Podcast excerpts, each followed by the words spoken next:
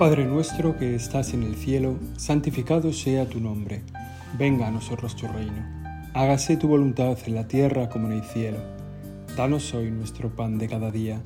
Perdona nuestras ofensas, como también nosotros perdonamos a los que nos ofenden. No nos dejes caer en la tentación y líbranos del mal. Abrid las puertas, hijos de los hombres, a Cristo Redentor Omnipotente romped las ataduras del pecado, como Él ha roto el lazo de la muerte. Con santo brazo entró en la fortaleza, aquel que era el más fuerte frente al fuerte. Tumbó al dominador, venció el orgullo, y fue suyo lo suyo desde siempre. Oh Cristo, mansedumbre, débil siervo, el mundo estalla cuando muerto vences. Tus pies llagados pisan los abismos, y Adán, el pecador, contigo asciende. Abriste tú la roca del sepulcro, tu cuerpo es llave o luz indeficiente. Las puertas de la casa traspasaste, porque eres puerta y casa de tus fieles.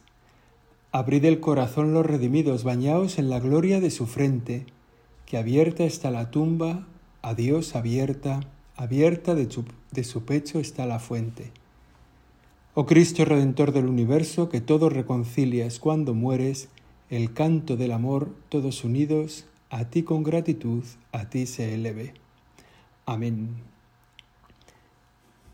He querido, Señor, empezar este rato de oración, de contemplación, este rato de encuentro contigo, con este himno tan bonito, en el que se nos pide a los hombres que te abramos la puerta, que tengas un lugar en el que entrar en nuestro corazón para tomar posesión de él que pueda ser Señor de nuestra vida.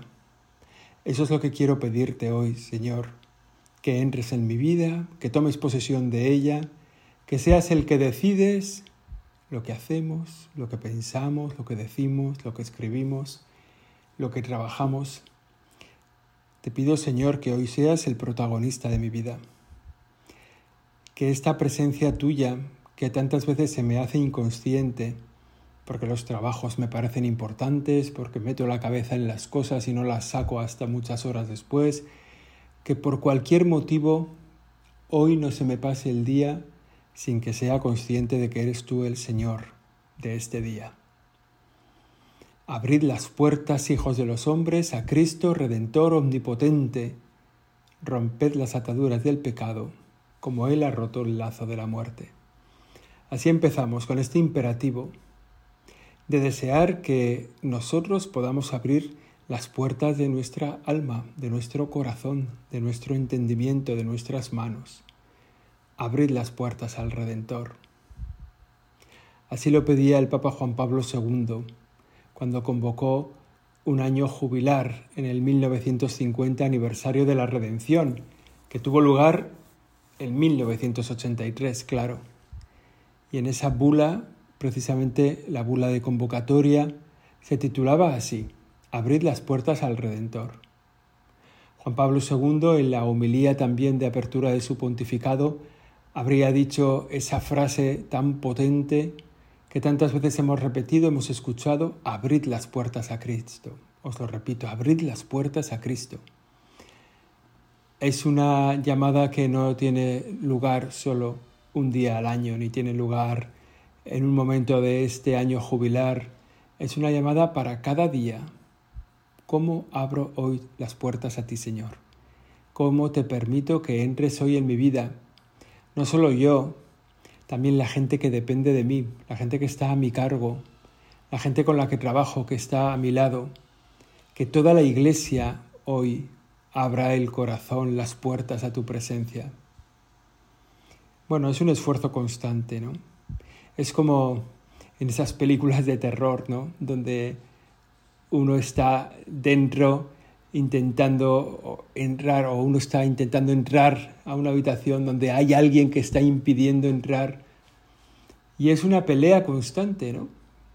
Entonces se hace con un hacha y se va rompiendo la puerta como, como de tanto miedo. Es verdad, abrir la puerta de nuestra alma, abrir la puerta de nuestro corazón es una batalla con nosotros mismos. Digamos que a veces es, es como que hemos tomado posesión de nosotros mismos y no le dejamos a Dios entrar. Y tenemos la puerta encallada y... Y a lo mejor quizá nosotros lo intentamos, que Dios entre dentro de nosotros, y tantas cosas dentro de nosotros lo impiden. Que en el fondo es el mal, en el fondo es el demonio no quiere que Dios habite en nosotros y pone todos los medios, mediante la tentación, mediante la debilidad, mediante la fragilidad, para que Dios no pueda entrar. Y nuestro esfuerzo es, pues, empujar de la puerta junto al Señor, ¿no? Abrirla por dentro para que el Señor pueda entrar. Él que está a la puerta y llama, como escucharemos tantas veces. Te pedimos, Señor, que sepamos unir nuestra fuerza a la tuya en ese deseo que tienes de entrar en nuestro corazón. Que tomes posesión de nosotros, que entres dentro de nosotros mismos. Es como nuestro primer punto de la oración. Recordamos las palabras de Pedro, que te reconocían, Señor, como el Cristo, el Mesías, el ungido, el Hijo de Dios vivo. ¿Vosotros quién decís que soy yo? ¿Quién dice la gente que soy yo? ¿Y vosotros quién decís? Esa pregunta tan decisiva para la vida de un cristiano. ¿Quién eres tú? ¿Quién eres tú en mi vida? ¿Eres realmente el Señor, el que ha tomado posesión? ¿O eres el que te he dejado ahí a la puerta esperando a ver si Mientras la vida no se me tuerza mucho, yo me la gestiono y cuando no pueda más con ella, te dejo entrar. Mientras creo que me la puedo sostener yo solo con mis problemas, mis trabajos, mis obligaciones, mis esfuerzos, te tengo ahí fuera y cuando ya mi vida no la puedo sostener, te tengo que dejar entrar. Pues a veces es así, a veces el Señor solo es Señor Solo le dejamos que sea Señor cuando la vida nos va mal, cuando la vida se tuerce. Es un error, ¿no? Es una pena también, pero bueno. Las palabras de Pedro a aquella pregunta ¿quién decís que soy yo? realmente son una declaración de intenciones del apóstol, es también una declaración de la intención de la propia vida, pero además se convierten en una realidad. Realmente para Simón Pedro Jesús será el Cristo, el Hijo de Dios vivo. Esa confesión de Simón en la región de Cesarea de Filipo, que lo dice con esa rotundidad, tú eres el Cristo, el Hijo de Dios vivo. Las dijo al Señor con convicción y eso no quiere decir que las dijera sin esfuerzo. O sea, aquello que era un titular de su vida, Luego lo tuvo que ir pues redactando línea a línea con cada detalle de su vida y habrá momentos bien oscuros, ¿no? como esa traición ahí en el, en el momento del juicio al Señor en el Sanedrín, como Pedro le, le niega tres veces a Jesús. Pero ese titular, tú eres el Cristo, el Hijo de Dios vivo, no brota solo de un corazón convencido brota también de manera especial de Dios mismo, que le hace decir esas palabras. El origen de esa expresión es sin duda el Espíritu Santo.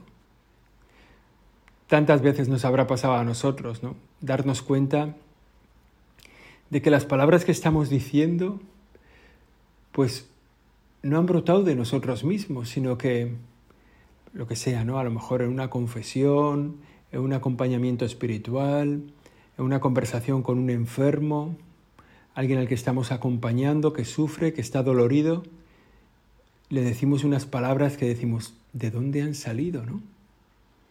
Y que son claramente del Espíritu Santo que actúa en nosotros. Y a veces ocurre esto también, a Pedro así le pasa.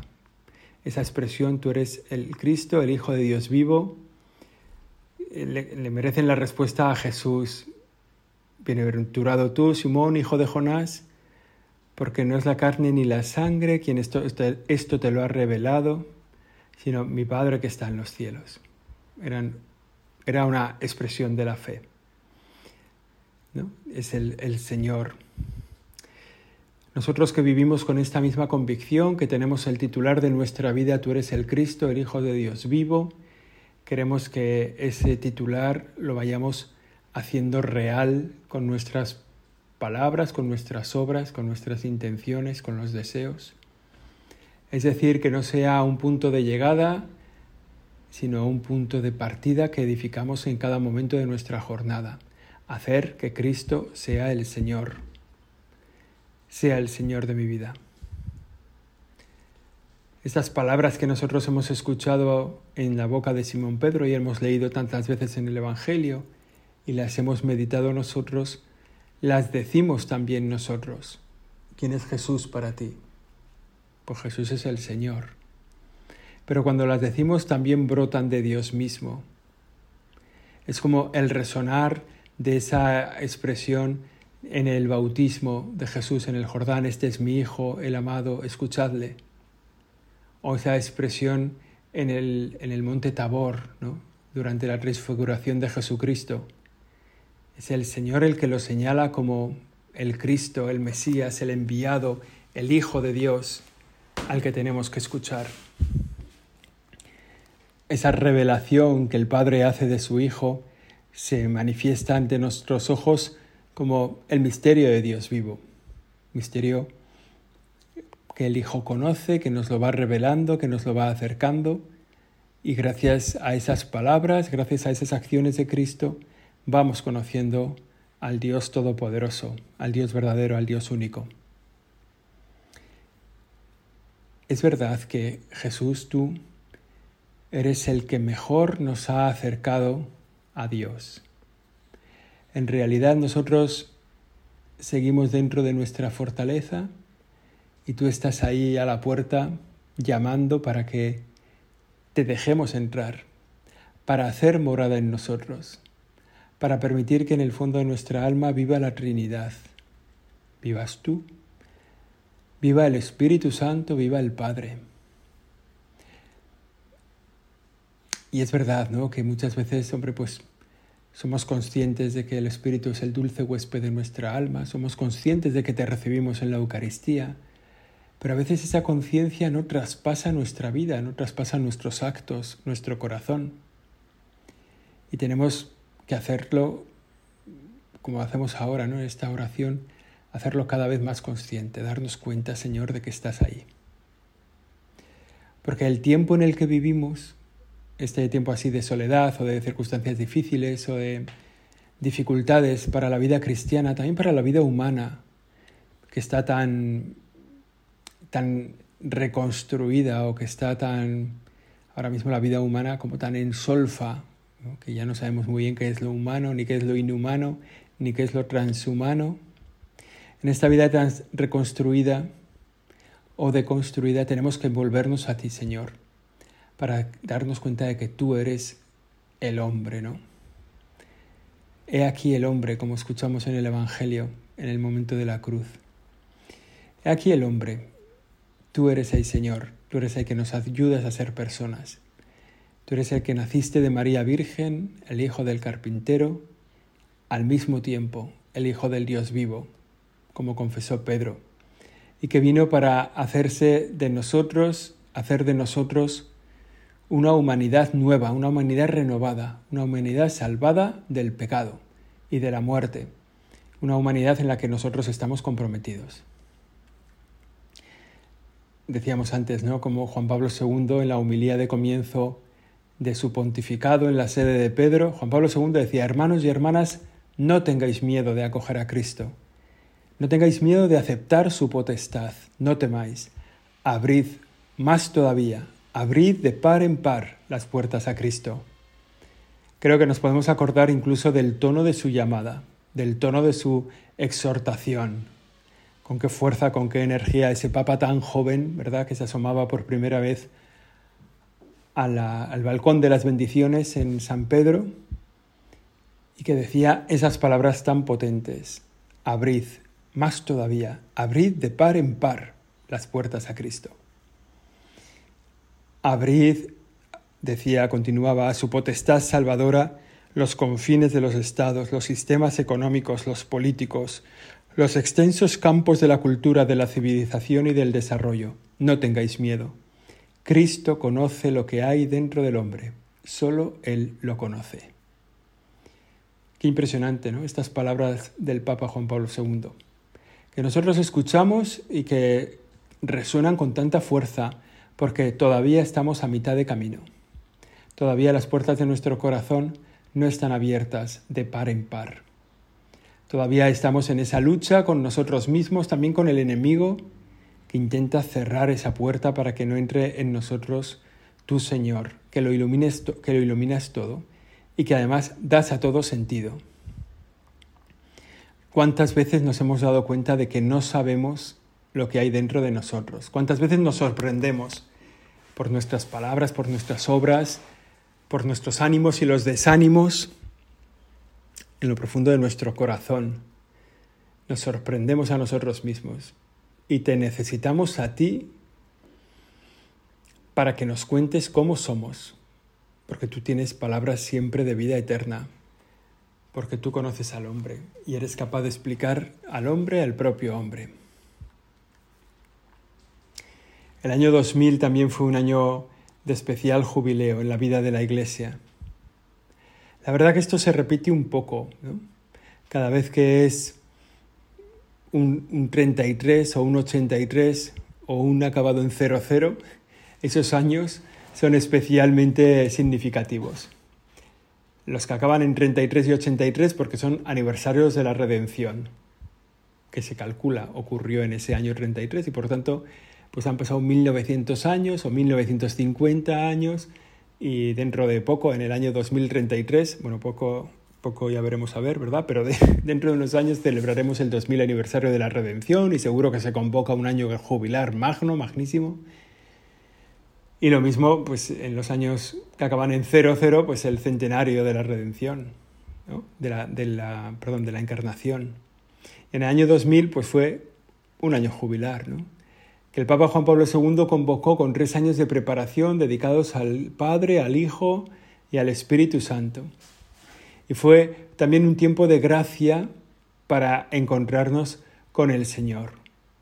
Aquel, aquel año el Papa abrió la puerta santa de la Basílica de San Pedro, uno de los signos importantes del año jubilar porque marcan el comienzo.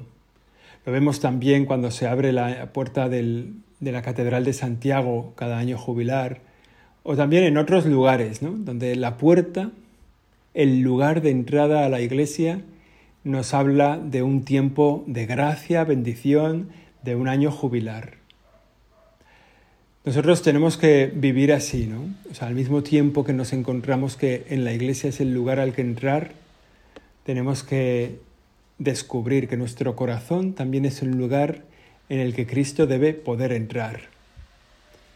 El Papa Juan Pablo II, me acuerdo en aquella ocasión, inició el año santo abriendo la puerta, invitando a toda la iglesia a entrar por la puerta para acercarnos a Dios para comprometer nuestras vidas siguiendo a Jesús, para construir el reino. La puerta, ¿no? Que tiene ese símbolo tan, tan poderoso, que nosotros la vemos, como digo, en nuestra alma. Hay como tres puertas en nuestra vida, ¿no?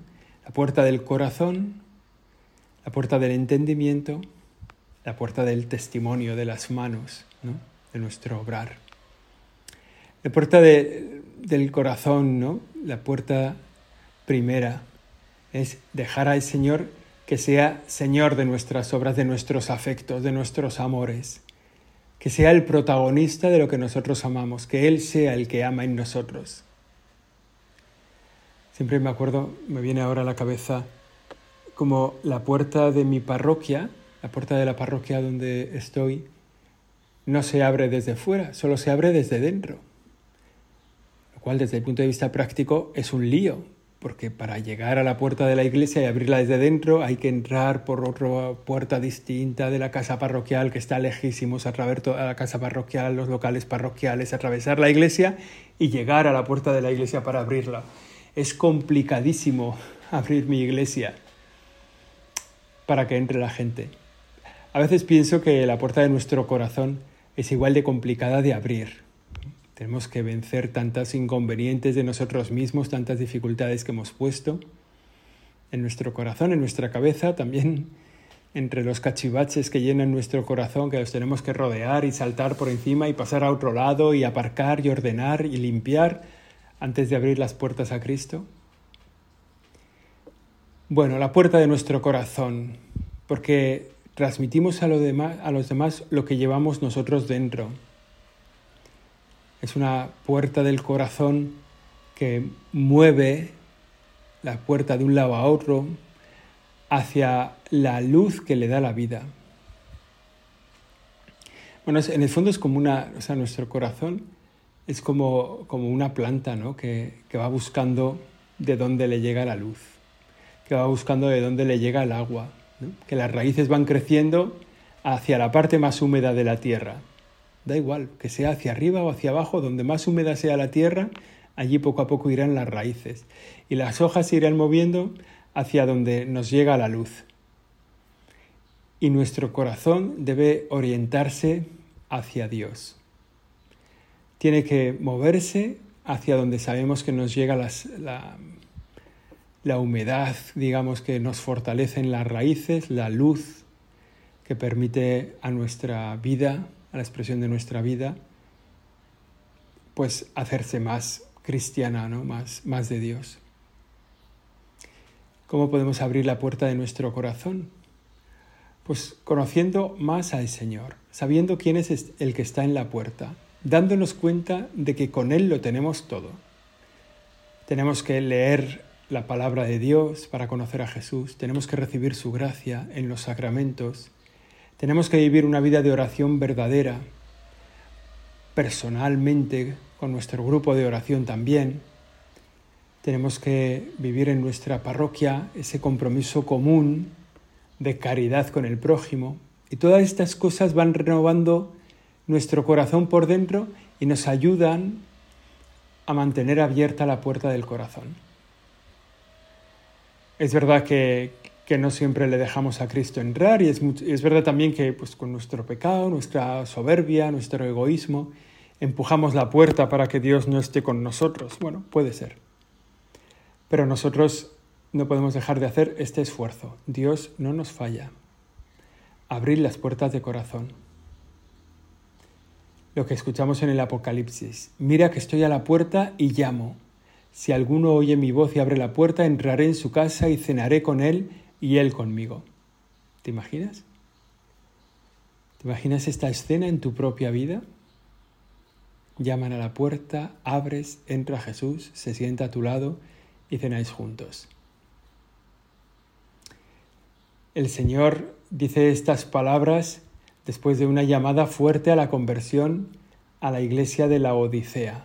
Sabéis que el Apocalipsis tiene como una parte del Apocalipsis son las cartas que escribe a las siete iglesias y a la carta a la iglesia de la Odisea les pide una fuerte conversión y luego dice que está esperando, ¿no? Estoy a la puerta y llamo.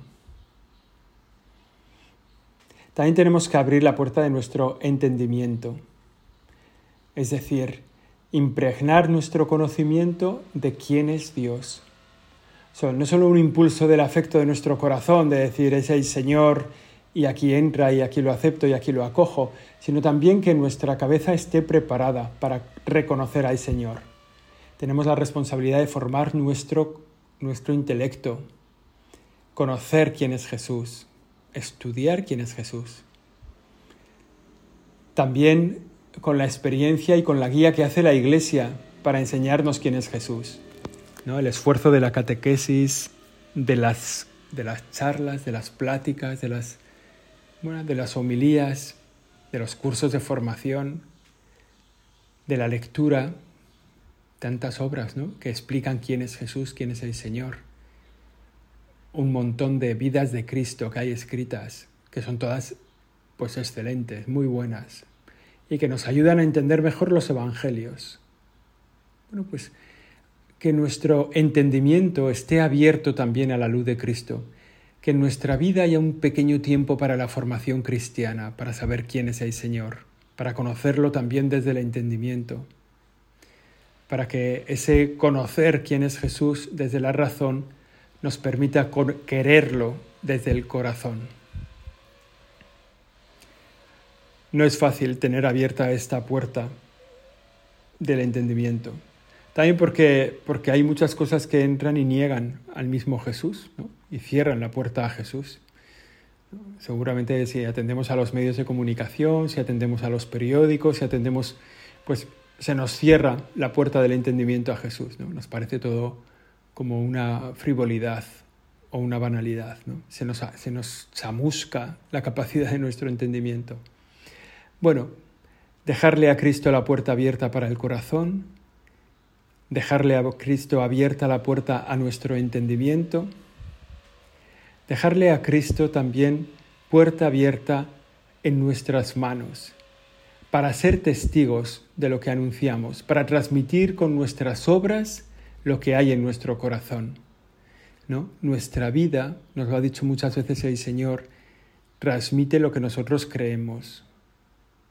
O sea, el testimonio de vida es el cauce el gancho más eficaz que tenemos para nuestro apostolado. La vida de Madre Teresa, la vida del Papa Juan Pablo II, la vida de los santos en el fondo, por su forma de vida, por su testimonio visible, no por lo que llenaba su corazón, que estaba detrás de esas obras, no por lo conocimiento de su entendimiento que sostenía sus acciones, sino por las mismas obras y acciones han arrastrado a mucha gente al conocimiento de Cristo. ¿Por qué este hombre es capaz de vivir así? Quiero saberlo, quiero conocer al Señor. De alguna forma es lo que nosotros pretendemos, ¿no?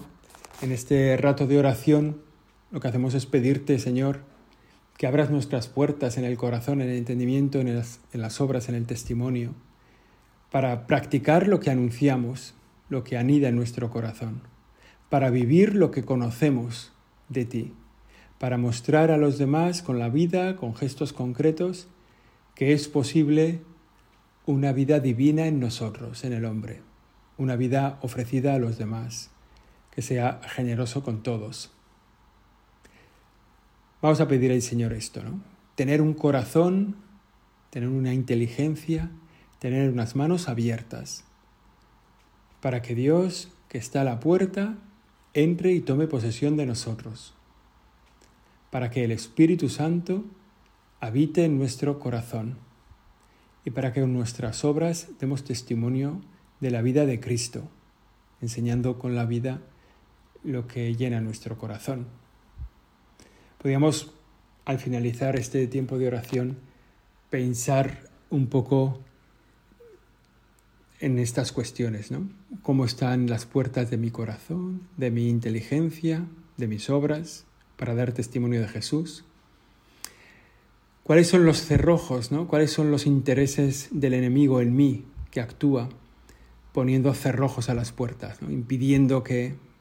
Es como nosotros desde dentro intentamos quitar los cerrojos y el diablo sigue poniendo cerrojos ¿no? y el Señor ahí en la puerta esperando. ¿Qué, ¿Cuáles son los cerrojos que impiden? Ah, pues, pues a lo mejor es un poco la frivolidad o la superficialidad, a lo mejor es que perdemos un poco el tiempo, a lo mejor es que alguna acción de nuestra vida está desencauzada, o que estamos apegados a algo materialmente, o a lo mejor es que tenemos muy metida la, lujuria en nuestra vida y tenemos que arrancar de ahí con, bueno, a lo mejor la pornografía. ¿Cómo podemos abrir estas puertas? Bueno, no nos faltará la gracia. Fijaos, la gracia es la gracia es casi lo que entra por todas las rendijas de las puertas y de las ventanas en nuestra alma. Gracias que nosotros buscamos y pedimos, o gracias que el Señor nos da, porque a Él le da la gana, una gracia dada de manera gratuita para que cambiemos nuestra vida. No nos faltará la gracia para poder mover la puerta de nuestra vida y que entre el Señor. María nos enseña con su testimonio que la transmisión de una buena noticia de Jesucristo comienza con la práctica. Ella siempre estuvo dispuesta a colaborar, a transmitir el bien, a hacer el bien. aquella visita a su prima se hace visible. Bueno, María es nuestra madre que nos enseña como el espejo en el que podemos mirar nuestra propia vida y tomar ejemplo. Ella supo abrir la puerta de su corazón para que Dios habitara en su interior se hizo portadora de la vida de Cristo, ahora a nosotros nos toca como María, engendrar a Dios para este tiempo, para este mundo concreto. Hacernos, llenarnos tan de ti, oh Señor, que podamos ofrecerte con nuestra vida a todos los que nos rodean. Así lo pedimos a nuestra Madre la Virgen. Dios te salve María, llena eres de gracia, el Señor es contigo. Bendita tú eres entre todas las mujeres y bendito es el fruto de tu vientre Jesús. Santa María, Madre de Dios, ruega por nosotros pecadores, ahora y en la hora de nuestra muerte. Amén.